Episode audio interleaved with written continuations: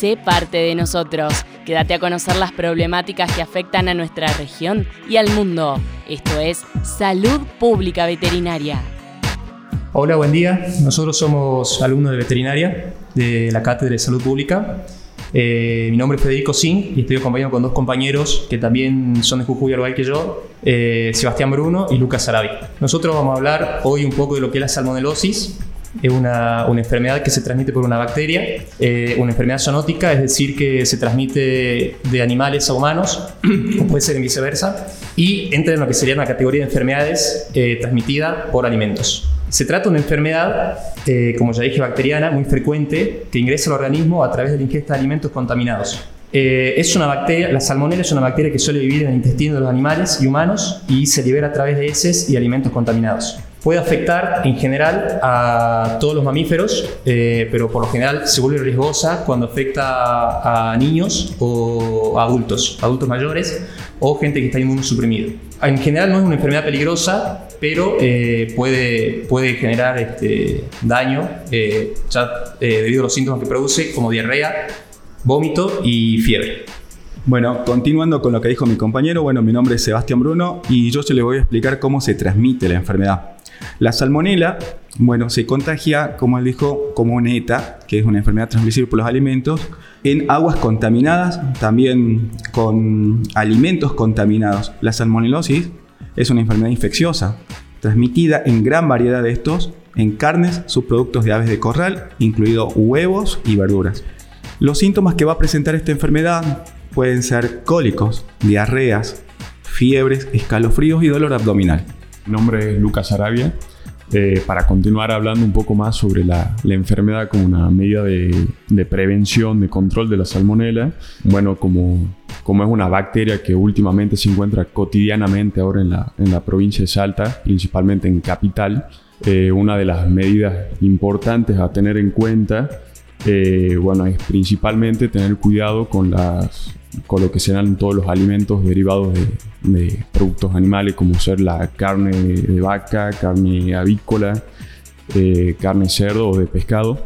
Eh, tratarlas como si estuvieran contaminadas, principalmente en lo que sería cuando se compra la mercadería, que las carnes frescas estén en bolsas separadas para que la, sangre eh, no transmita una posible bacteria eh, al resto de los alimentos. Tratar de refrigerar los alimentos lo antes posible eh, para minimizar la entrada para la estadía en la temperatura ambiente.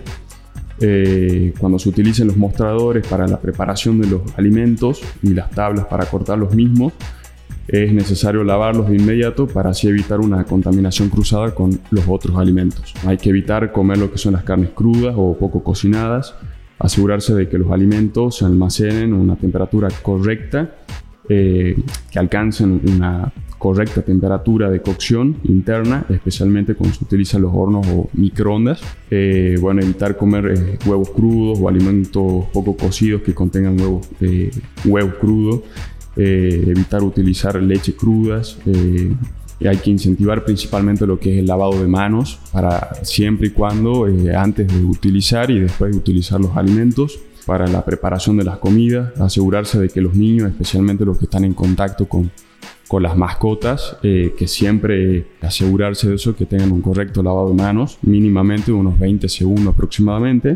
Y bueno, y también se recomienda que no, no tendría que practicarse o ser cotidiano tener reptiles como mascotas, eh, principalmente que pueda afectar mucho a, personas que estén eh, con, con algún problema de inmunosupresión.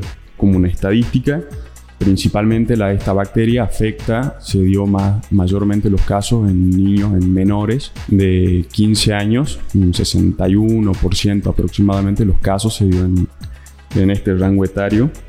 Y bueno, y principalmente afectó mucho a, a las personas de, de mayor edad también, a los adultos mayores. Bueno, para, para agregar ya por último, eh, como se trata de una bacteria, es una bacteria gran negativa, es decir, que va a responder a antibióticos que tengan características para combatir este tipo de bacterias. Por lo general, cuando una persona contrae esta, esta enfermedad, eh, suele cursar con síntomas leves, como ya dijeron mis compañeros, que pueden estar asociados a fiebre, diarrea con sangre, cólicos, pero es una enfermedad que por lo general eh, tiende a recuperarse la persona afectada en 4 o 7 días sin un tratamiento eh, antibiótico. Por lo general, eh, no, no, suele cursar con, síntomas agudos o graves, pero si, si la persona corre riesgo, es de suma importancia que consulte con un profesional, tenga un tratamiento antibiótico o, bueno, debido al, consejo que le dé el profesional que le esté tratando. Por lo general, las personas, como ya había dicho, afectadas suelen ser niños pequeños o adultos mayores o gente que esté inmuno, inmunosuprimida. Esta fue otra edición de Salud Pública Veterinaria, el programa semanal que te informa sobre la salud humana y animal. Informarte es nuestra prioridad. Te esperamos la próxima en Radio Casal.